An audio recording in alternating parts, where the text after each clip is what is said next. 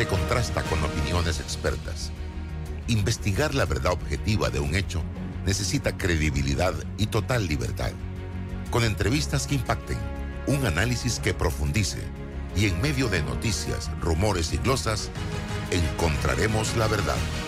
Presentamos a una voz contemple y un hombre que habla sin rodeos con Álvaro Alvarado por Omega Estéreo. Bienvenidos. Buenos días, bienvenidos a Sin Rodeos por la cadena nacional simultánea Omega Estéreo en sus dos frecuencias a nivel nacional, 107.3, 107.5. Usted nos puede escuchar también en el canal 856 para aquellas personas que utilizan el sistema de cable de Tigo. Puede descargarlo para que nos escuchen sus celulares a través de Play Store o App Store o entrando a nuestra página web, la dirección omegastereo.com. El programa se transmite en todas las redes sociales de Álvaro Alvarado C y Álvaro Alvarado Noticias. Vamos rapidito a un breve cambio comercial, comercial perdón. Hoy 31 de octubre, en breve todo el equipo aquí en Sin Rodeos. ¿Quieres llegar a Venao evitando el tranque? Entonces es momento de reservar con Air Panama, ya que gracias a nuestro hub del aeropuerto Alonso Valderrama en Chitré, podrás conectar en solo 30 minutos con tu destino final sin pasar largas horas en el tráfico y con la seguridad y tarifas competitivas que solo Air Panama te ofrece. Disfruta de vuelos con horarios que se acoplan a tu necesidad. Vuela alto con nosotros reservando en airpanama.com. Air Panama, la línea aérea que mueve a Panamá. Evoluciona con e-commerce de Global Bank. Impulsa tus ventas con nuestro servicio de comercio electrónico. Conoce más en www.globalbank.com.pa. Global Bank, primero la gente. Hace más de 15 años empezamos a celebrar el Día de las Madres con los mejores artistas en concierto. Por eso, este 7 de diciembre en Plaza Amador seguimos la tradición, pero a lo grande. Scotiabank presenta La Rumba de la Década. Directamente desde la hermana República de Colombia, Carlos Vives. Carlos Vives, celebrando sus 30 años de carrera musical. Además, desde la Isla del Encanto, el eterno cara de niño, con todos los éxitos que ya conoces, Jerry Rivera. Jerry Rivera. Por Panamá, el Comando Tiburón. Asegura ya tus entradas en ticketpluspanamá.com y tiendas Deli Gourmet. No te confundas, el verdadero homenaje al Día de las Madres es con nosotros. La rumba de la década. 7 de diciembre, Plaza Amador. Homenaje al Día de las Madres, celebrando los 30 años de carrera de Carlos Vives. Una mega producción de Showpro.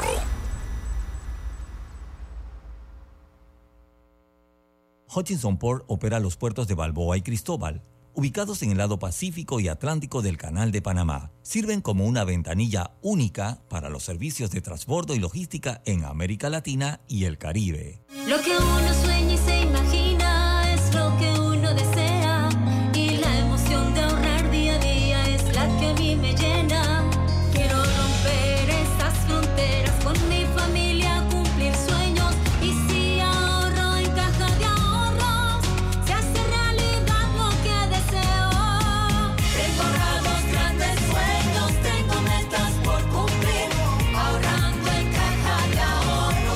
Abre tu cuenta de ahorros digital. Caja de Ahorros, el banco de la familia panameña.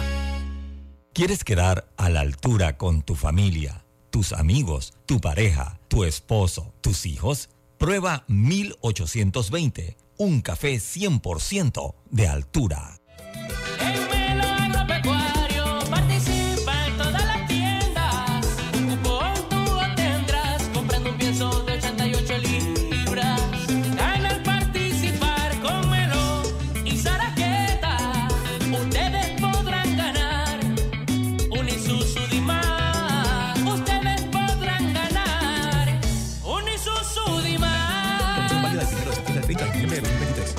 JCJ, resolución número MEFLES 2023 279 del 1 de septiembre de 2023. Para términos y condiciones ver www.almacenesagropecuarios.com slash promo-melo. Ahorrar en Credit Core Bank te da más. Abre tu cuenta de ahorros. Recibe gratis el primer año de anualidad de tu Visa débito y hasta 10% de cashback. Ver condiciones en www.creditcorebank.com. Visita nuestras sucursales hoy o llámanos al 800-7555. Credit Core Bank. Cuenta con nosotros. La tuneladora Panamá ya está en nuestro país. una ingeniería alemana de vanguardia para concluir el túnel de la línea 3 del Metro de Panamá. Este importante paso nos acerca a un sistema de transporte más eficiente y seguro que beneficiará a más de 500 mil habitantes. Metro de Panamá, conectando el oeste con la ciudad. Bueno, me voy a comer con una estrella. Espérate, ¿y tu esposa sabe? Claro, ella sabe que la estrella del sabor es American Star. Y por eso en la casa comemos delicioso. American Star, el tasajo, jamón, chorizos y embutidos más suaves, económicos y con el sabor que le gusta a todos. Oh, ¿me invitas a conocer esa estrella? Busca la estrella roja y azul American Star, la estrella de tu cocina. Escápate con Mastercard y Caja de Ahorros. Sé uno de los dos ganadores de un viaje a París o a las Islas Griegas con todos los gastos pagos. Además, gana fabulosos premios mensuales. Participa por cada compra de 50 balboas o más realizada con tu Mastercard débito de Caja de Ahorros. Entre más uses tu tarjeta, más probabilidades tienes de ganar. Y si aún no la tienes, solicítala ya. A viajar se ha dicho con Mastercard y Caja de Ahorros, el banco de la familia parameña. Ver términos y condiciones en www.cajadeahorros.com.pa. Scotiabank presenta Carlos Vive, Jerry Rivera. 7 de diciembre, Plaza Amador. Homenaje al Día de las Madres. Asegura ya tus entradas en ticketpluspanamá.com y tiendas Deli Gourmet. Una mega producción de Showpro. Te invita sin rodeos. Hutchinson Ports administra y opera los puertos de Balboa y Cristóbal, ubicados en el lado Pacífico y Atlántico. Están conectadas por ferrocarril y una carretera transcontinental con una distancia de 80 kilómetros. ¡Agáchate! ¡Cállate! Oye, bájale al PlayStation, que no me dejes escuchar la película. La velocidad que necesitan todas las personalidades de tu hogar. Solo en Más Móvil. Contrata mil megas con 25% de descuento todo el 2023 por 37.50 mensuales en másmóvilpanamá.com. El shopping que mereces es más fácil con una tarjeta de crédito de Credit Core Bank. Te compramos el saldo al 0% hasta 18 meses y recibe hasta 30 mil puntos de bienvenida. Ver condiciones en www.creditcorebank.com. Visita nuestras sucursales hoy o llámanos al 800-7555. Credit Core Bank. Cuenta con nosotros. La tuneladora Panamá, fabricada en Alemania, llevará a cabo la excavación y revestimiento de 4.5 kilómetros del túnel por debajo del Canal de Panamá para culminar la construcción de la línea 3 del metro. Este es un paso significativo hacia un sistema de transporte más eficiente y seguro para todos. Metro de Panamá, conectando el oeste con la ciudad. Date el trip que tanto soñabas. Recorre el interior del país sin preocupaciones ni tranques. Con la nueva conexión de Air Panama podrás llegar en solo 30 minutos a provincias centrales. Viaja con varias frecuencias semanales hacia el aeropuerto Alonso Valderrama de Chitré y conecta desde el hub de provincias centrales con Coclé, Herrera, Los Santos y Veraguas. Vuela alto con nosotros reservando en airpanama.com. Air Panama, la línea aérea que mueve a Panamá. Tu casa nueva es realidad con un préstamo hipotecario de Credit Core Bank. Empieza a pagar en tres meses o paga menos a 35 años plazo. Visita nuestras sucursales hoy o llámanos al 800-7555. Credit Core Bank. Cuenta con nosotros. La información tiene diversas fuentes y opiniones. Aquí las encuentra. Está escuchando Sin Rodeos con Álvaro Alvarado.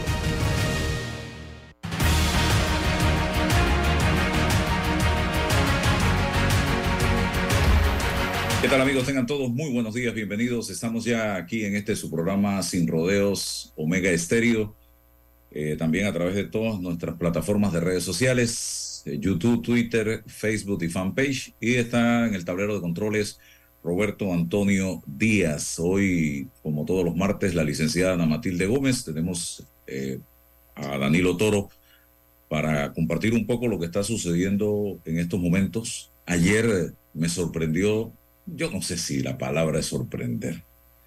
Lo que pasó en la asamblea, vi eh, la asamblea convertido en un confesionario eh, eh, eh, y en un templo, diputados pidiendo perdón y reconociendo descaradamente que no se habían leído el contrato Y que los Bueno, yo habían los vi fue asustados de que no se van a reelegir. asustados, sí, asustados. que- que no Y pueden- además de eso, preocupado porque dijo, bueno, este señor que de verdad no ha tenido una, una manifestación que valga la pena, pero porque ahora recuerdo la carta en la que dijo que lo que dijo no era cierto. Tito Rodríguez. Tito Rodríguez diciendo que la gente los está correteando, que no pueden llegar a su circuito. Entonces, bueno, pasó lo que se veía venir, que veía que iba a pasar pasó que lo que tenía que pasar. O sea, esta es una democracia representativa en teoría, que estaba totalmente cooptada por la mala representación, por la gente que no representa a quienes les da el voto. Porque se la pasan diciendo lo que la gente quiere oír y no lo que la gente necesita escuchar. Se la pasan diciendo lo que les conviene y no lo que le conviene a las grandes mayorías. Llegó el momento en que la gente le dijo, se hartó y le dijo, no me representas más. Entonces, ¿cómo es posible que hace una semana tenían la posibilidad de hacer el balance de poder y van a aceptar públicamente? Porque también te voy a decir una cosa, hay que tener algo de dignidad. Ah, que me llevaron a la, a la presidencia y que Y el presidente, los asesores del presidente nos engañaron y nos convencieron de que ese contrato era bueno. O sea, que ellos fueron en robot en automático a aprobar. a de seguir líneas, líneas y punto. Eso fue lo que hicieron, seguir línea. No leyeron el contrato. Porque gente que se está ganando la plata fácil, es un salario sin trabajar, porque trabajar no es andar en un carro con chofer, vestido de saco que no se podían comprar antes que fueran diputados, y entonces se bajan en sus comunidades y que a repartir y a resolver. Eso no es ser un diputado de la República. Tú tienes la obligación de leer. Oye, ¿tú te puedes equivocar? Sí, eso es comprensible y es natural, pero que te hayas equivocado por ti mismo, porque tú leíste, porque tú llegaste a unas conclusiones aunque hayan sido erradas pero que son las tuyas. Eso fue un circo ayer. Incluso de haber los que, están, los que están haciendo politiquería barata también.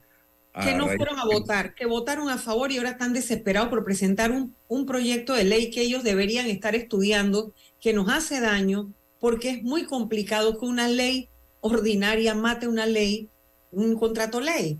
Ellos deberían saberlo. Y si no lo saben, entonces sus asesores. Y Esa el no otro, puede ser una el ley presidente de la cualquiera. Asamblea hablando de suspender el contrato. Tampoco puedes hacerlo. suspender los efectos, es que está delicado, es que está, es que políticamente ellos mismos se colocaron en un callejón sin salida. Toro decía que el callejón sin salida te deja la única salida por donde entraste, que se supone que es donde venías huyendo. Y, Bueno, palabras más, palabras menos, lo dijo así el domingo, ¿no? Entonces, es verdad. y yo estás- siento, yo siento, licenciada, que eh, todo comenzó en la negociación. Yo no, yo, yo no sé cómo esta gente negoció todo lo que estaba en ese contrato.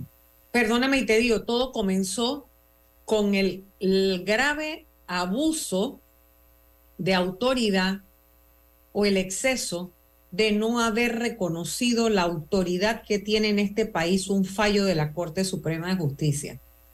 En el 2017 todo cambió. En el 2017 es como si tú borra para De atrás. cero, de cero. Es co- exactamente, la Corte te dio un documento con el que tú estabas en mejor posición que cualquier presidente, que si trajo la minera, que si no la trajo, que si le dieron concesión, que si no concesión. Ey, en el 2017 la Corte Suprema de Justicia te puso en las manos, eso fue a Varela. Y Varela no hizo nada. No, lo que hizo fue irse por la puerta de atrás porque en la asamblea se lo rechazamos, pero por la puerta de atrás se fue y extendió mediante decreto el tiempo.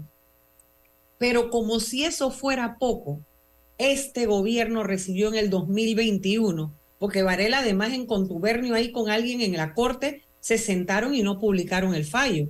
Así que no tenía los Lo tenían calladito. calladito. Cuando María Eugenia López se da cuenta en el 2021, porque ella van, van a producir el pronunciamiento en base a, la sinvergüenzura esa que había presentado la firma de abogado, ¿verdad? Ahí se dan cuenta que no estaba publicado. Cumplen con publicarlo y ahí le dan a este gobierno, Nito Cortizo y sus eh, negociadores, que encima nos han costado como 5 millones de dólares, dice que nos costaron los abogados, consultores, etcétera para hacer semejante torpeza. O sea, teniendo un documento que ratificaba el fallo del 2017, además en el 2021 tenían un documento con el que tenían de rodilla la minera. Podían licitar si querían. No, tenían que hacerlo, no si querían. Tenían que hacerlo porque es lo que decía el fallo del 17.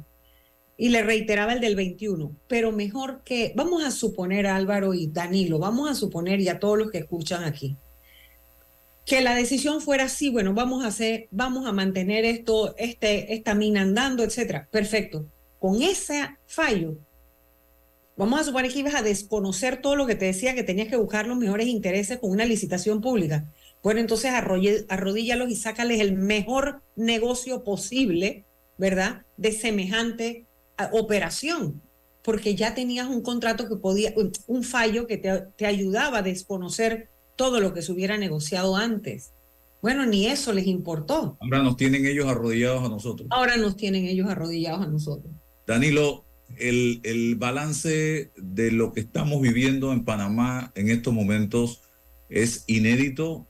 Hay comparaciones, Parangón, con algo similar y hacia dónde crees que esto nos puede llevar en este momento ante eh, eh, posiciones eh, totalmente radicales, eh, digo, no radicales, eh, distantes una de la otra, opuestas, una población que no quiere eh, el contrato minero y otras cosas más que tú sabes cuando se sale a la calle a hablar con la gente te dicen un montón de, de frustraciones que tienen y un gobierno que no ha dado una sola muestra de querer atender realmente eh, lo que está planteando el pueblo panameño, porque con lo último que salió el gobierno y la, ma- la mandada para atrás que le dio el Tribunal Electoral demuestra que eh, ni en eso se ponen de acuerdo.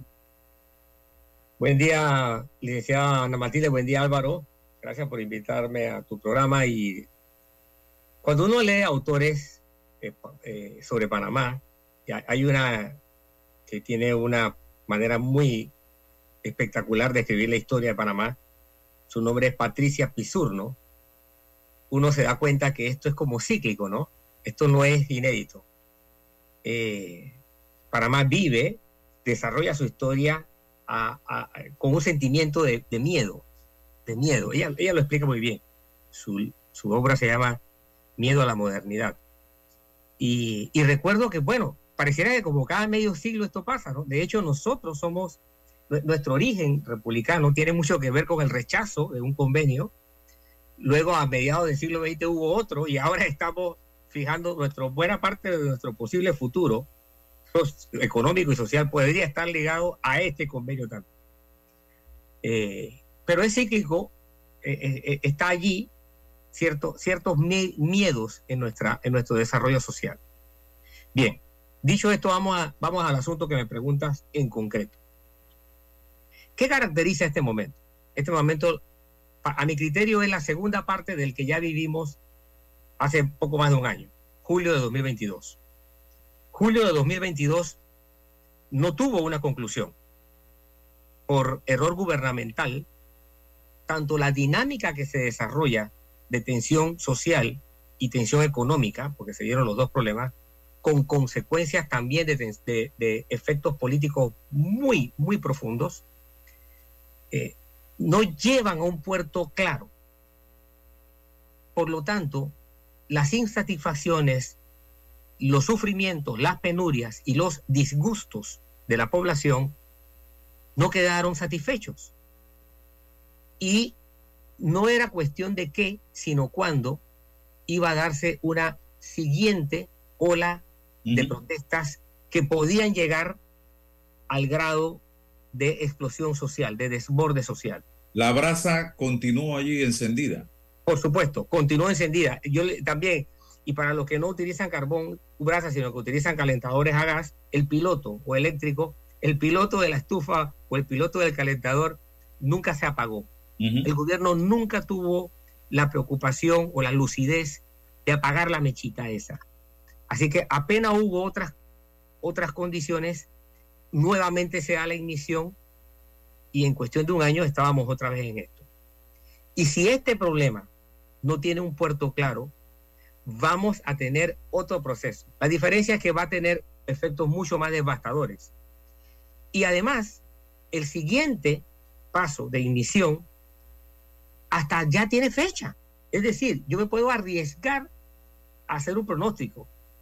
cosa que trato de no hacerlo porque es irresponsable. Pero en este caso, yo puedo adelantarme y decir que la siguiente ignición va a estar vinculada a las elecciones. Eh, y la, la- la- chispa, eh, como en otros países de América Latina, que han tenido distintos encendidos, va a darse por razón de asuntos electorales. Ojo con esto, porque nos vamos a jugar mucho en las próximas elecciones. Bien, dicho eso, vamos a profundizar más en la caracterización de lo que estamos viviendo. Estamos viviendo un problema en tres dimensiones. En la dimensión económica, porque este es un problema profundamente económico. Eh, no hay que desconocer que hay panameños que, que van a quedar afectados. Eh, sea la cantidad que sea, los que están vinculados laboralmente de manera directa a la industria, de esa industria minera, van a quedar afectados. Y los que están vinculados indirectamente también. Hay empresas que despachan eh, bienes y servicios a esa, a esa otra empresa y van a quedar afectados. Y la economía nacional va a recibir un, golpe. Algunos economistas hablan de 5%, otros dicen que no sabemos cuánto porque el, el único proveedor de los datos es la propia empresa, pero va a haber una afectación económica. Y por si fuera poco, la impericia, la, falta, de, la falta de, sabiduría, la falta de visión desde la estructura del poder político, desde el gobierno, pone en el horizonte un riesgo económico a futuro de gran escala, en probabilidad. O sea, es probable, es, es muy posible, es probable que tengamos que enfrentar graves problemas económicos por las decisiones que ahora apresuradamente el gobierno está tomando. Entonces, este es un problema de dimensión económica. Vámonos a la dimensión social. Este es un problema de dimensión social porque es un problema que genera tensión social, genera un desajuste social en los dos lados de la ciudadanía, en la parte urbana y en la parte rural. En estos momentos se está sufriendo mucho desde el punto de vista económico, porque siendo un país que tiene como característica laboral que la mitad de su población económicamente activa vive de economía informal, es decir, no tiene quincenas ni tiene pagos mensuales con fechas fijas. Eh, este es un país que queda terriblemente afectado cada vez que tú dejas de tener la dinámica ordinaria, porque hay gente que vive de lo que hace al día. Y ya vamos en la segunda semana de irregularidades severas, tanto en la parte urbana como en la parte rural. Y ya hay un deterioro económico de considerables implicaciones. Además de que hay un deterioro económico potencial, porque este desajuste ya ha comenzado a ser objeto de interés desde la perspectiva internacional. Cuando tú ves que las agencias noticiosas como AP, Reuters, eh, eh, eh, las cadenas internacionales como CNN, como. France 24 o D- o todas estas cadenas le ponen atención. Bloomberg, Bloomberg es importante aquí, significan dos cosas. Estas cadenas no trabajan a lo loco, estas agencias no trabajan a lo loco, no, no, son- no- no- no hacen las cosas por ocurrencia. Tienen iniciativa, pero siempre buscan referencia de sus embajadas. Así que piensa, ¿qué reportarán las embajadas presentes en Panamá? Uno. Y dos, automáticamente los organismos internacionales tienen ya un referente de preocupación sobre Panamá, como que si nos hiciera falta dentro de toda la gama de problemas que estamos teniendo. ¿Ok? Entonces, la tensión social hace que no solamente haya una afectación por carencias y por inseguridades que el ser humano no, no, está dispuesto a, a- tragársela. Si algo le molesta al ser humano es la inseguridad de, de no saber si va a poder trabajar este día, si sus hijos van a poder ir a la escuela, eh, si le alcanza lo que tiene para comprar medicinas o para comer, si se va a poder atender en un hospital. No solamente eso, la tensión social que se puso en evidencia, dada la rienda suelta que la delincuencia sintió que, que tenía. Para mí como sociólogo, esto fue un indicador grave, muy grave, gravísimo. ¿Qué resuelve el problema, Danilo? Bien, Falta la tercera tensión. Ah, ok. La política, la dimensión. Llegamos en esta situación a un gobierno que se muestra como en 2022 terriblemente débil, Álvaro y Ana Matilde, terriblemente débil. Y para nosotros como ciudadanos, para, para panameños, para la ciudadanía, para la estructura nacional, sería fatal que el gobierno se, se, se, se viera afectado por sus insuficiencias y que el gobierno no pudiera ejercer gobernanza. Y el riesgo de que el gobierno o sea una mera fachada o simplemente caiga por su peso no es bajo. Y esto nos enredaría enormemente las cosas. Así que en este orden de cosas, comenzando por lo final, lo primero que debiera haber es un verdadero acto de contrición de parte del gobierno para que no llegue al grado de insostenibilidad ya física, porque eso sí nos afectaría demasiado ya de una manera terrible. Aunque se sea de oposición, aunque la gente sea anti-PRD o anti-NITO, ante lo que tú quieras, a nadie le conviene la insostenibilidad del gobierno y créemelo, el riesgo de esto no es bajo. Entonces, hay que hacer que el gobierno tenga conciencia de su estado de salud y acepte la participación de otros sectores para que él pueda llegar a buen puerto. Y buen puerto significa de pie, haciendo gobernanza hasta el día que le toque salir. Si no, las cosas se nos van a enredar muchísimo. Segundo, hay que darle voz y voto a juristas que saben cuáles son las mejores alternativas y no funcionar al sonido de las pailas y no funcionar al calor de las llantas encendidas. No, acá hay que ser frío, acá hay que ser calculador. Han sido tan garrafales los errores, tan pero tan garrafales, que uno más complicará las cosas. Y Panamá no necesariamente yo encuentro, en Panamá no necesariamente yo encuentro un criterio de salida a esto.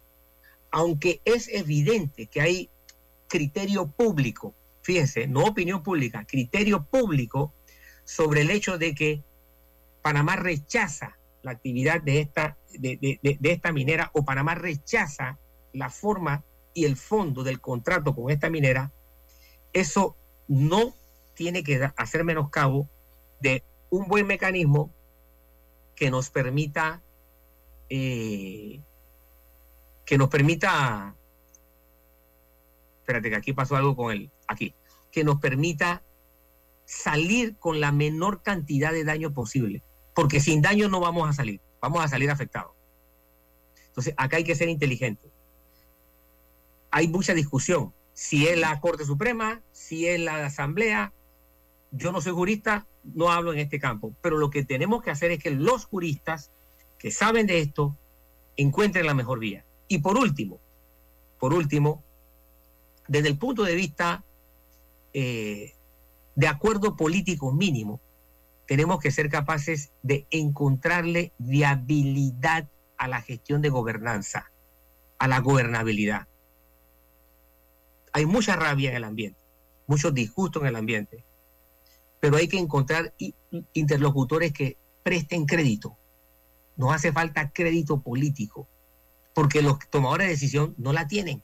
Entonces hay, hay que recurrir a actores que estén dispuestos a prestar crédito para que esto se estabilice un poco. Ana Matilde. Yo concuerdo, Danilo Álvaro, con este, este, este planteamiento integral que ha hecho Danilo, porque estoy también muy consciente de que el gobierno no calibró que su cuota de credibilidad se la consumió muy temprano en su gestión de gobierno, no solo porque no entendió que el epicentro de poder había quedado en la Asamblea luego de las elecciones, sino que además él entraba a gobernar el presidente Cortizo y, su, y el partido que lo llevó al poder, el PRD, con casi el 70% de la población en contra. No había votado por Nito Cortizo. Y ellos empiezan a funcionar y les cae la pandemia y sus actuaciones se consumieron rápidamente ese cualquier 30% que tenía y el que pudo pudiera haberle dado algo de, bueno, vamos a darle el chance pues para ver cómo gobiernan ellos se consumieron su credibilidad muy rápido con los ventiladores, con las, eh, el, el- problema de, los de las bolsas de comida, la utilidad, o sea, fue una tras otra. La imagen del Macallan, los otros muertos de la risa, los videos de Pineda y, de, y del otro diputado riéndose de la gente, celebrando que toda acción humana tiene una predisposición, y yo diría aquí la predisposición es que ya nosotros veníamos con varios gobiernos de corrupción, actos de corrupción no resueltos, eh, casos que en la corte se caían, to- todo eso venía con una predisposición en el ambiente general, que luego viene la parte del preparante, ¿no? Danilo sabe, puede, puede darme la razón lo que estoy hablando, toda acción humana, usted es sociólogo, yo estudié mi maestría en criminología y sabemos que la conducta humana tiene un predisponente, un preparante y un detonante. Ese preparante fueron esa serie de, de confirmaciones ya como que tenemos dos expresidentes nombrados como altamente corruptos y tenemos una condena ya de un expresidente. O sea, vaya usted viendo todo lo que a lo que la gente oía que venía pasando y estaba pensando. Luego viene lo que se confirma que pasó, que cada obra pública la convirtieron en una forma, en una oportunidad para enriquecerse indebidamente y que este gobierno no nos quita esa impresión de encima, sino que nos la reafirma en el momento más difícil que ha pasado la humanidad de la generación nuestra, ¿no? O sea, en medio de la pandemia, tener esa impresión de que nos están robando con aquel caso de, del doctor y aquella esposa que también estaban vinculados a, las pruebas que hacían, o sea, fue una cantidad, esto, fue una, esto ha sido una reacción por acumulación. Así es como se conoce en criminología, una acción por acumulación. Y la juventud, la, un error grave, Danilo, grave que yo creo, Álvaro, que ha cometido el gobierno, es que frente a ese escenario, aquellos asesores que le hablan al presidente no le explicaron la morfología de la composición de los que estaban en la calle. Ahí no había un grupito, ahí no había un- un- una clase social, ahí no había, ahí había de todo, eso era como en los carnavales. Nada más que esto eran los carnavales de la protesta. Este fue el parking por la patria y no lo supieron entender. Ahí estaba desde adolescentes, jóvenes, adultos y personas de tercera edad o adultos mayores de todas las clases sociales porque se combinaron todas las frustraciones. El detonante fue la forma, que no es la primera vez que la Asamblea hace en tambor batiente aprobaciones, pero se les olvidó que ya había ocurrido ley chorizo, se les olvidó que ya había habido otros preparantes que tenían al pueblo como que dice que no me vuelva a provocar, agárrame que le doy. Ustedes han visto esas peleas callejeras cuando la gente dice, agárrame, agárrame que voy para allá. Bueno, así no supieron hacer la lectura de la naturaleza del fenómeno que se había Todavía no la han hecho, licenciada Ana Matilde. y estratégicamente han cometido un gravísimo error y es que el- la deriva autoritaria de las respuestas del señor presidente y el cinismo de los diputados ha puesto a la gente peor. Porque si tú tienes un presidente que cuando sale reconoce algún error, tú, tú enseguida dices, es como cuando tú estás peleando. Digo, y no es que yo sea peleadora callejera, yo nunca me he enfrascado en una pelea en la calle, pero yo me imagino que cuando se están enfrentando o en debate, si lo he hecho, te baja un poco la guardia que la contraparte no te ataque, ¿verdad? Cuando tú tienes un presidente que sale a decir todo lo hicimos bien, he hecho lo mejor, soy lo máximo porque todos los otros presidentes habían dañado el país y yo tuve la valentía de rescatar esto. ¡Wow! Tú dices, ¿de verdad esto es lo que nos está diciendo? Segundo acto, vuelve y sale consumiéndose lo poquito que pueda haber de la, de la oportunidad que le quiera dar la gente, vuelven los asesores a cometer la torpeza política, decirle, salga y diga que lo hizo bien. Y vuelve y dice, esto va porque va, resumiendo palabras, obviamente, ¿no? Esto va porque fue lo mejor, porque es lo mejor. No hay humildad para gobernar. La gobernabilidad se ha perdido. Mira, el país está en una... eh, hay una grave alteración del orden público hay instituciones que no están pudiendo funcionar. La gente no puede llegar, por ejemplo, a recibir atención de salud. La gente no puede llegar a abastecerse de alimentos. Son dos garantías fundamentales y la educación, garantías de, de las que están en la Constitución, que el Estado le debe garantizar al ciudadano y no lo está pudiendo garantizar. Yo no sé cuándo van a entender que hay una grave alteración del orden público, no para que nos canten estado de emergencia y que nos suspendan las garantías. No, es para que gobiernen. Porque cuando uno escoge un gerente, esto yo trato siempre de hacer como el parangón, cuando tú contratas un gerente, tú no lo contratas para que te resuelva problemas, eso era en la época antigua. Hoy en día se contratan re- gerentes para que se anticipen a los problemas y las empresas no los tengan. Bueno, este gerente nuestro nos falló. ¿Por qué? Porque todo su grupo de staff, el staff político con el que él tenía que gobernar, estaban en lo que estaban, estaban en sus pillerías, estaban en sus andanzas y se les olvidó gobernar. Y que la gobernabilidad implica esa armónica colaboración en la que tus interlocutores políticos te tienen que decir el termómetro de cómo está tu comunidad. Como ellos estaban en lo que estaban, jamás llevaron el mensaje correcto de que la gente estaba enardecida y subestimaron a una generación, a una juventud que venía acumulando y escuchando, que sí ha sido educada con conciencia ambiental, que sabe perfectamente que, el plane- que en el planeta hay un calentamiento que está produciendo una serie de cambios climáticos que nos están afectando y a ellos le están afectando también, ¿verdad? Porque cada vez hay que decirle, cuídense del sol, no salgan a tomar sol. La generación nuestra era completamente irreflexiva e ignorante de esos temas. Uno salía y se tiraba en las playas a coger sol. Estos pelados de ahora no. Eh, Van con sus ropas especiales. Ellos saben, saben que hay un ambiente diferente, que el, que el país que ellos, el mundo que ellos están recibiendo es un mundo que se está calentando a un paso acelerado y demandan de sus gobernantes gobernanza ambiental.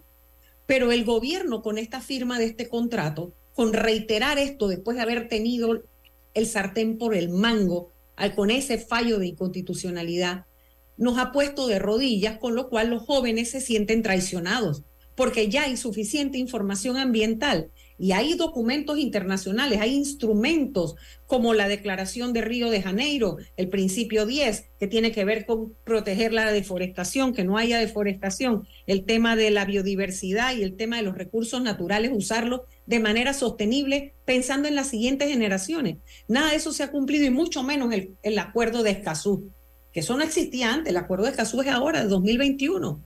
Entonces este gobierno tenía una cantidad de instrumentos para actuar diferente y eso es lo que no le perdona la gente que está en la calle. Y eh, sé que Danilo tiene compromiso. Tenemos también a Omar Montilla por acá, que fue ministro, viceministro de Comercio hasta el viernes. Eh, en el último mensaje, que para mí fue un telegrama del presidente Cortizo el domingo, el telegrama del- de las 8 y 45 de la noche, que duró un minuto 25 segundos, lo que yo esperaba era que el presidente por lo menos le dijera al país, estamos en estas condiciones estas son las opciones que tenemos para salir del contrato. La opción 1, la opción 2, la opción 3 y el costo que tendría cada una de las opciones. Y vamos con un equipo de abogados, de asesores de primer nivel y no necesariamente los que lo han llevado a donde está, a tratar de salir de este embrollo con el apoyo del pueblo panameño. Pero no, nada, nada. Fue un telegrama donde nos dijo, habló de una consulta que al día siguiente el Tribunal Electoral simple y sencillamente dijo, no estamos en condiciones para una cosa como esa en este momento. Imagínense qué mal dejan al presidente de la República. Pero yo sí quiero ir rapidito, Danilo, esto que estamos viendo hoy, lo vamos a ver en 5 de mayo en las urnas, en la elección. ¿Tú crees que se refleje en las urnas o simple y sencillamente se olvide por parte del panameño? Eh, el centro de poder está viviendo una soledad de mausoleo hoy día. Realmente. Tú notas el abandono que dentro de la estructura de poder tiene el presidente. Tú lo notas en las vocerías, tú lo notas en la forma de hablar, tú lo notas incluso por lo que no se dice, por el lenguaje corporal de algunas figuras. Tú lo notas por los silencios, tú lo notas por la falta de iniciativa, eh, le escuché ayer una entrevista al ministro de Ambiente que, que- fue una catarsis. A mi criterio fue una, una catarsis ya sin, con- sin filtro de ninguna clase. Y eso, eso hay que registrarlo, ¿no? Incluso el discurso de perdón que algunos, algunos actores políticos a escala de Asamblea de Diputados este, sirve para, para, para, para, para tratar de entender la clase de agarrémonos de estos flotadores que están en el mar porque es lo único que nos puede garantizar llegar a la orilla. Y yo creo en el perdón. Yo, yo no puedo decir no los perdonemos, fusilémonos, no. Pero yo sí creo que es, o sea, no se puede, de, e- ellos no va, va a ser inevitable que tengan que pagar el precio de su error. Y el precio del error se paga en las urnas. Y hoy día, si el PRD fuese una empresa, sus acciones estarían realmente al mínimo de la cotización, pero al mínimo de la cotización. Y todos esos diputados que aprobaron semejante documento desquiciado, Admitiendo que no lo leyeron. que es lo que- por eso te digo, es desquiciado porque nunca, nunca hubo allí raci- raciocinio, porque, porque sus votantes tienen que ser conscientes de que sí, te perdonamos, pero nunca más tú te puedes sentar en una curul. Eh, Por supuesto que te son perdonamos. responsables los que votaron como los que se hicieron los chivolocos, como los que No mandaron. fueron a votar, claro, no Por- fueron por a asumir su responsabilidad. Por, por supuesto, yo creo en el perdón. Pero si los votantes le vuelven a dar el voto a ellos, esta crisis se va a repetir y merecida está. Y merecida está.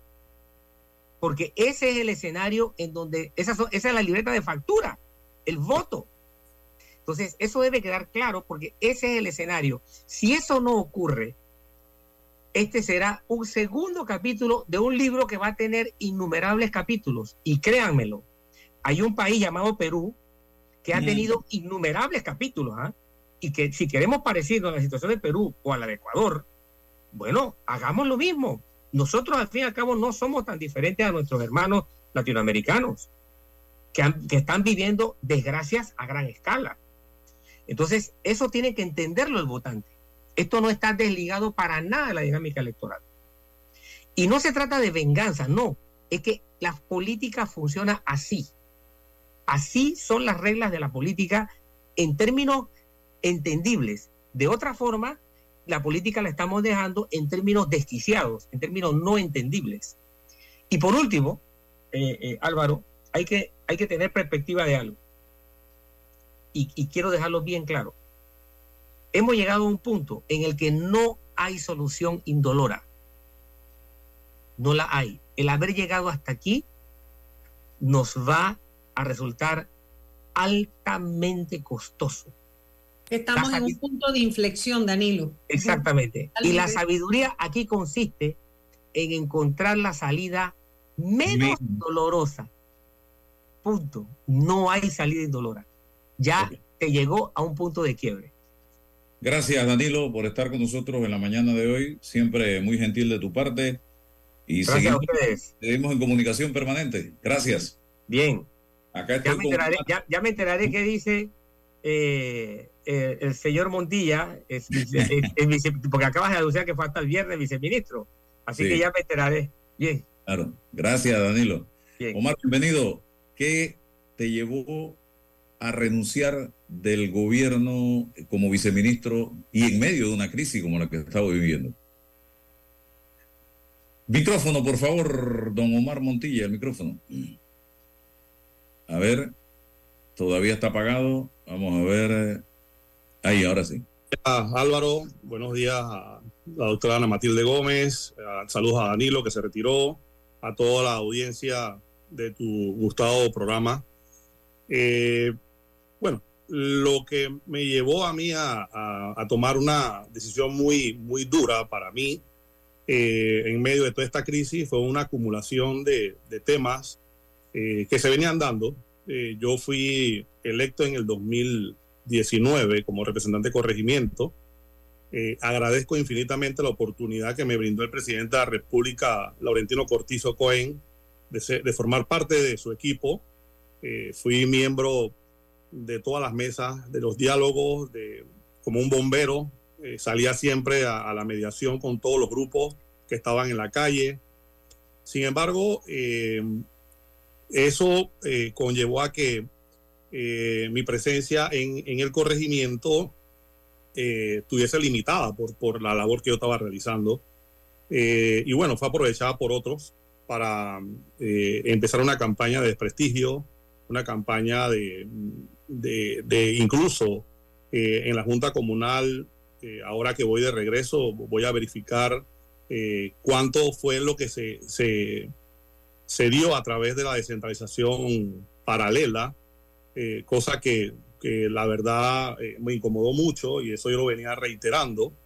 Eh, sin embargo, este, el día jueves tuve una comunicación con el presidente y, informándole pues, de que ya había llegado un momento en donde ya yo había determinado que, que me regresaba a la Junta, producto también de que mis hijos, mis familiares más cercanos, eh, están también asustados porque, eh, como la- hace un momento lo expresó la licenciada Ana Matilde Gómez, eh, todo el mundo piensa que todos somos corruptos, de que a todos nos ha tocado dividendos de este tema, la mina.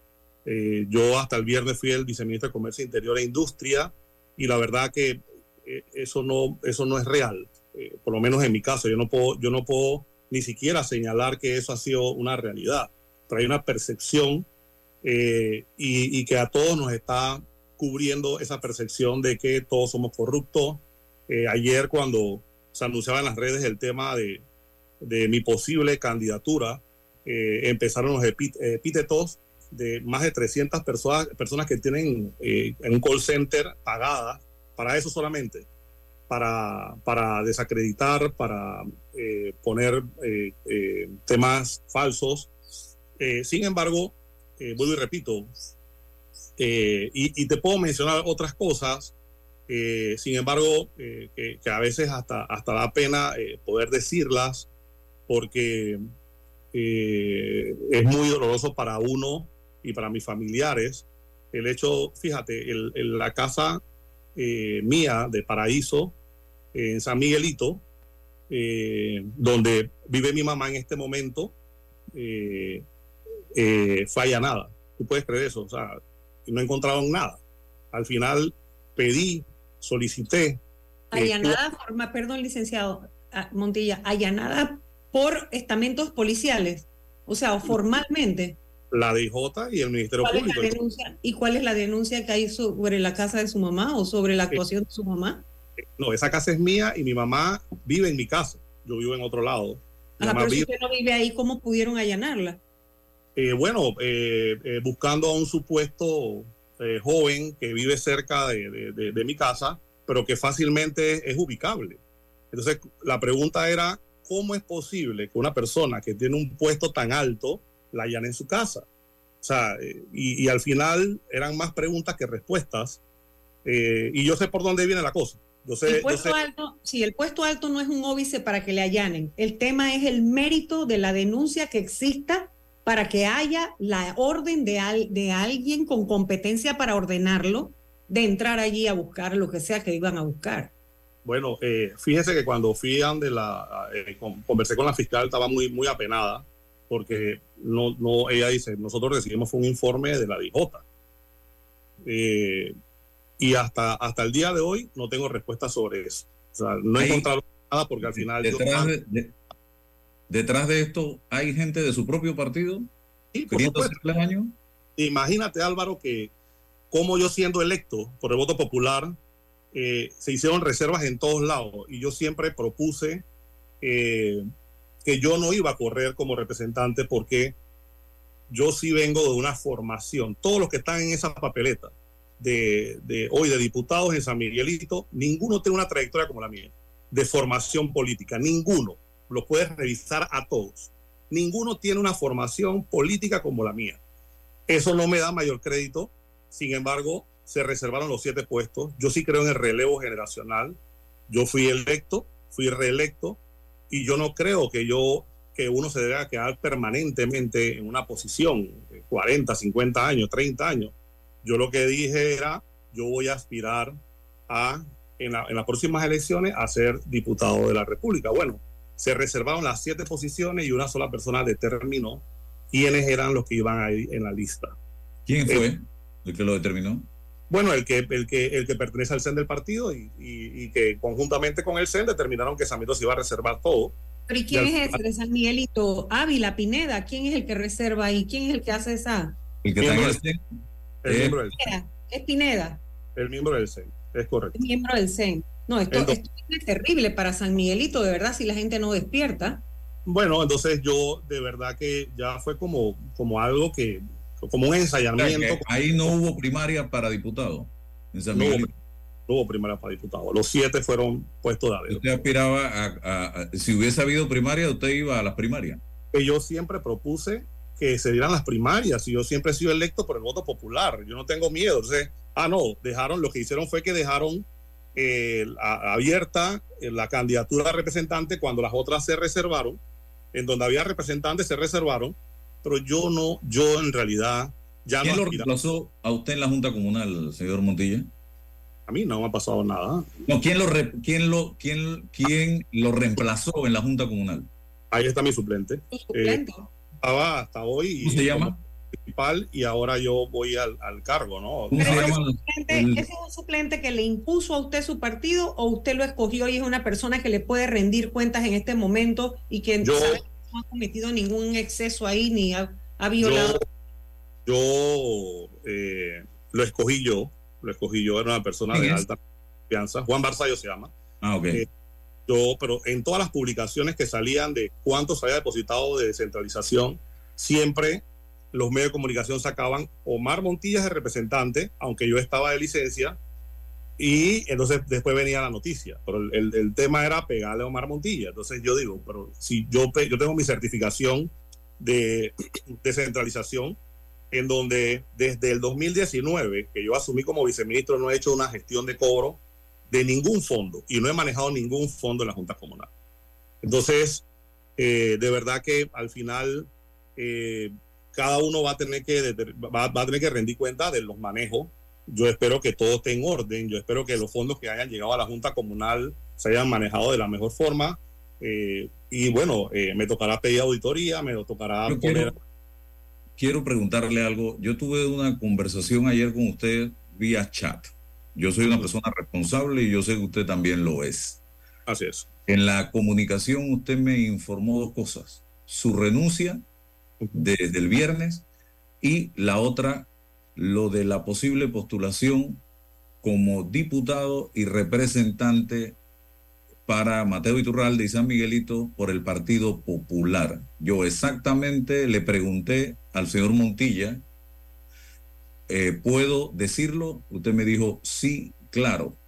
Yo comunico a través de mis redes sociales la información autorizada por el señor Montilla y luego el propio Partido Popular irrespetuosamente e, irresponsablemente sale a decirme mentiroso en las redes sociales. Dígame, señor Montilla, ¿en qué mentillo? En nada, Álvaro. Eh, yo te puedo decir que yo tengo una amistad con, con el señor Martín Torrijos hace 35 años. Siempre hemos tenido comunicación, digo, a, nivel de nada más de personal. Eh, había una exploración de, de que yo eh, aspiraba a, a la diputación en San Miguelito porque, bueno, de verdad que eh, yo creo que he cumplido un rol de mediador en el gobierno, he estado en diferentes escenarios eh, y dije, tú sabes qué, si el partido mío en el que estoy inscrito me cierra las puertas, eh, cabe esta alternativa. Ellos me enviaron toda la documentación, me enviaron, me enviaron también para abrir la cuenta bancaria y que presentara los documentos. Por supuesto, eh, yo estoy claro de que eh, eso iba a causar roncha, eh, iba a crear, o sea, estremecer árbol. Y bueno, salieron, entiendo yo que los candidatos que, aspiran allí a, a decir, "Ey, ven acá, ¿cómo es posible que él acaba de salir del gobierno, que va a estar en la papeleta, que qué número le va a tocar?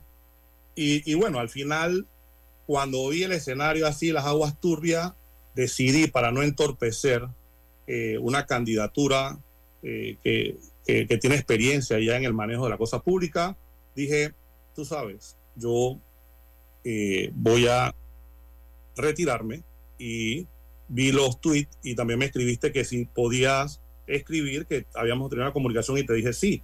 Entonces al final del camino eh, sí les voy a decir que voy a regresar a la Junta Comunal, no voy a aspirar a la Diputación, no porque tenga miedo, no porque tenga temor a perder, esto es un- una competencia y al final la gente debe saber elegir.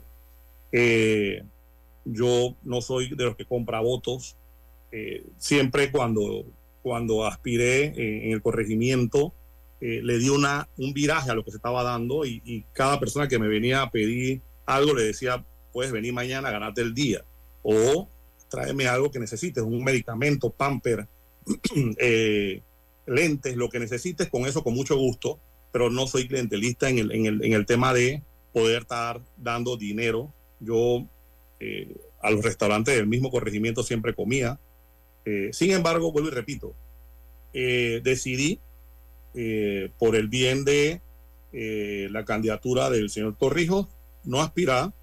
Eh, sin embargo, ahora eh, estoy en un corregimiento, les va a tocar a esos mismos candidatos tocarme la puerta para querer buscar apoyo. Ahora yo voy a, entonces también a ver eh, la sumatoria que tengo, no solamente en el, en el corregimiento, sino en el distrito, a quién se la endoso, porque yo soy político y al final tengo que tomar decisiones a quién voy a apoyar. Eh, también eh, yo lo que le digo a todos estos candidatos independientes que paren, paren, que guarden los cuchillos porque se están convirtiendo en lo mismo. He visto publicaciones en mi contra de, de- muchos candidatos eh, independientes que no utilizan las mismas herramientas que utilizan, los, utilizan los políticos tradicionales. Yo no tengo cuenta falsa, yo no tengo, eh, nunca salgo a hablar mal de ningún candidato, siempre procuro mediar entre todas las posiciones y eso es lo que me ha caracterizado siempre eh, muy responsablemente, te lo digo Álvaro. Eh, y bueno, al final del camino, voy y repito, vuelvo a la Junta Comunal eh, con un agradecimiento profundo, con una persona también que, que- le brindé mi amistad y me brindó la suya, que nunca, nunca me pidió que hiciera algo incorrecto. Yo te puedo decir que yo soy miembro del Consejo, era eh, miembro del Consejo Económico Nacional, y cuando habían temas que no, que no estaba de acuerdo, votaba en contra, y eh, cuando habían temas de, de- cualquier tema que mm, eh, no lo entendía, eh, tenía comunicación con el presidente, el presidente me decía, haz lo correcto. Siempre, eso sí lo tengo que, que soslayar, lo tengo que decir y, y- subrayar, porque no es correcto que siempre quieran de- de- decir que el, el presidente pues eh, está de acuerdo con las cosas que supuestamente se hacen, porque también eso es otra cosa, que hay una percepción, pero sin embargo yo, a veces cuando me ponen, ah, no, ahí me pusieron, yo, yo, yo estuve encargado de Panamá Solidario, ah, no, que la, la cosa, que te robaste 100 mil dólares en bono, pero ponga la denuncia, que en un chinito, yo ponga la denuncia. Yo hasta el sol de hoy finiquité todo lo- lo que me dieron a mí en bono. Cuando necesité apoyo, le, le dije al presidente, mándeme a Sinapro, salí a la calle, controlé San Miguelito, logré estabilizar San Miguelito, que teníamos 24 cierres de calle. El proyecto de la vacunación exitosa empezó en San Miguelito, también estuve a cargo. Eh, cuando me estaban llegando gente de otras áreas que no eran de San Miguelito, las tuve que parar y decir, no, señores, estas vacunas son para San Miguelito. Y luego repito, yo creo que nosotros hemos estado pagando una, cuando pertenecía al Ejecutivo, estamos pagando una factura de acumulaciones que vienen desde la Asamblea. No tenemos partido porque la mayoría de los miembros del CEN son diputados, no hay defensa del partido. Eh, lo- nosotros fuimos a una mesa del diálogo en, en Peronomé casi dos meses, producto del Macallan. Entonces, al final del camino, vuelvo y repito, nosotros ya teníamos como, e- esto, esto venía erosionando y venía como eh, llenando un globo que al final del camino uno tiene que tomar decisiones. Eh, muchos me han criticado, otros me han felicitado, otros me han dicho que por qué hice esto en este momento, pero yo soy una persona, primero que tomo decisiones, eh, para algunos tal vez no son las mejores, pero tomo decisiones y mi decisión en este momento fue salir eh, del viceministerio. Lo más cómodo me hubiese, para mí hubiese sido quedarme hasta el final, ganando 6 mil dólares, ahora voy a ganar 2 mil dólares. Por eso no es lo correcto. Uno tiene que hacer lo correcto en el momento correcto. Ana Matilde, ¿tiene alguna pregunta? Sí, no, el comentario que le quería hacer era que no le diga a la gente que ponga la denuncia, licenciado. Mi consejo es haga una rendición de cuentas. Presente una rendición completa de todo lo que usted haya manejado en programas del gobierno, porque a mí lo que me queda muy claro es que el PRD, la, ingobernabilidad que hay en las calles es el reflejo de la ingobernabilidad que hay en el propio partido, en la rapiña que hay dentro, la crisis de rapiña que tienen y que allí utilizan a la gente y la desechan cuando no les conviene a los intereses de Pineda, de Vinicio o de los que sea que están en los altos cargos directivos de ese partido. Así que mi consejo es ese, no espere que le pongan ni rete a la gente, porque ese siempre ha sido el machín de todo el que sabe que la corrupción es muy difícil de probarla y que no hay que trasladarle al ciudadano la carga de la prueba. Haga usted su rendición de cuentas, diga cuánto manejó, cómo lo manejó y qué fue lo que se entregó y a quién se entregó. Eso es lo correcto cuando uno deja un cargo. Buen consejo, eh, definitivamente lo voy a hacer y no es que esté retando, simplemente que a veces, digo, Llévelo a una- una notaría y que se lo notaríen y usted lo va a tener como documento suyo. Una mentira repetida 100 veces se hace verdad y es lo que lo, pasa que el tema de las redes sociales ahorita es un tema en donde en donde al final eh, uno tiene que, que decir bueno pero bueno yo al final a mí me entregaban x cantidad de bono físico yo le entregaba x cantidad de bono físico a los representantes y a los que a los que determinaban Eh, eso era lo que yo, las bolsas de comida, el centro de acopia era, era el Orlando Winter y de ahí salían para las comunidades. Vuelvo y repito, yo logré estabilizar. Nosotros teníamos, tuvimos en medio de la pandemia de 24 a 30 cierres de calle diario. Yo me, me dio dos veces COVID, yo estuve en la calle eh, porque conocía, conozco la topografía de San Miguelito. Y de verdad que, que al final este, lo único que me resta decir es que yo me siento tranquilo porque las tareas que me encomendaron siempre eh, la- las desarrollé con mucha rectitud. Agradezco a Ramón Martínez, que fue el primer, vice, eh, mi primer ministro de Comercio, y también a Federico, porque al final eh, eh, los viceministros somos un complemento. Eh, y vuelvo y repito, eh, yo creo que eh, tomé para mí y para mi familia la decisión correcta. Yo me crié en el barrio, mi familia vive en el barrio, nosotros somos, eh, vivimos aquí en San Miguelito y no es justo que cada vez que A diferencia de otros diputados de ese circuito que no viven ahí, no se atreven a vivir ahí. Y es lo que la gente no entiende cuándo va a reaccionar. Uno ve las casas enormes que tienen que lo está custodiando hasta la policía. ¿Eso qué es? Bueno, yo, yo eh, llegaba al, al trabajo en mi carro y me retiraba en mi auto. Eh, los SPI los, los utilizaba durante el tiempo que estaba en el puesto. Cuando me retiraba para mi casa, venía solo. Todo el que me conoce sabe que mucha gente me decía que, "Ey, pero tú te andas con tus SPI. Y yo, "Ey, tranquilo. Eh, tenía dos asignados y siempre había una rotación para no tener tanta gente en el carro. Pero, pero voy, repito, eh, yo sé que estoy tranquilo con mi conciencia. Yo sé que ahora la llegada a la Junta Comunal va a ser traumática porque al final del camino eh, hay muchas personas que estaban que las nombraron en, en, en otros ministerios y estaban entonces prestados en la Junta. Eh, ahora mismo el municipio tiene un problema de déficit eh, presupuestario por la falta de, recaudación. Imagínense que nosotros, yo por, la manera de, de cómo fui electo y conozco bien el tema de los gobiernos locales, logré articular el programa de Panamá Emprende con la mayoría de las alcaldías nacionales y, y hicimos un convenio para interconectar Panamá Emprende, o sea, la generación de los avisos de operación, que inmediatamente se generara un aviso de operación fuese eh, de, forma inmediata a las tesorerías respectivas de cada municipio y el único municipio que no se adherió al, convenio, adivine cuál fue, el de San Miguelito. Entonces, y de verdad también, al final del camino, yo no creo que haya, que exista, que debe existir dentro de un partido, un patriarcado, en donde, bueno, pues, eh, tío, sobrino y cuñado tengan que ser las autoridades que nosotros debemos elegir. Eso rompe el relevo general que debe haber eh, natural. Eh, debe, haber un, debe existir un relevo generacional.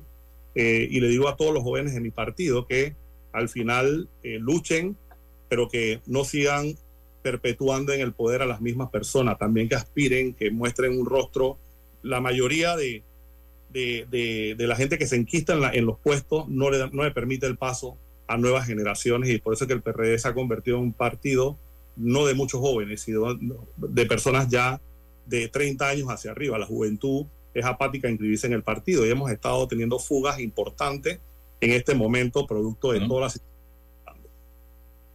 Bueno, gracias, Omar. Seguimos en contacto. Ana Matilde Gómez, muchas gracias también y a todos los que nos han sintonizado. Hasta mañana. Buenos días.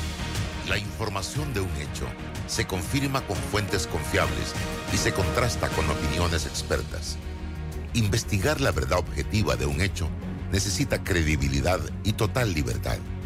Con entrevistas que impacten, un análisis que profundice y en medio de noticias, rumores y glosas, encontraremos la verdad.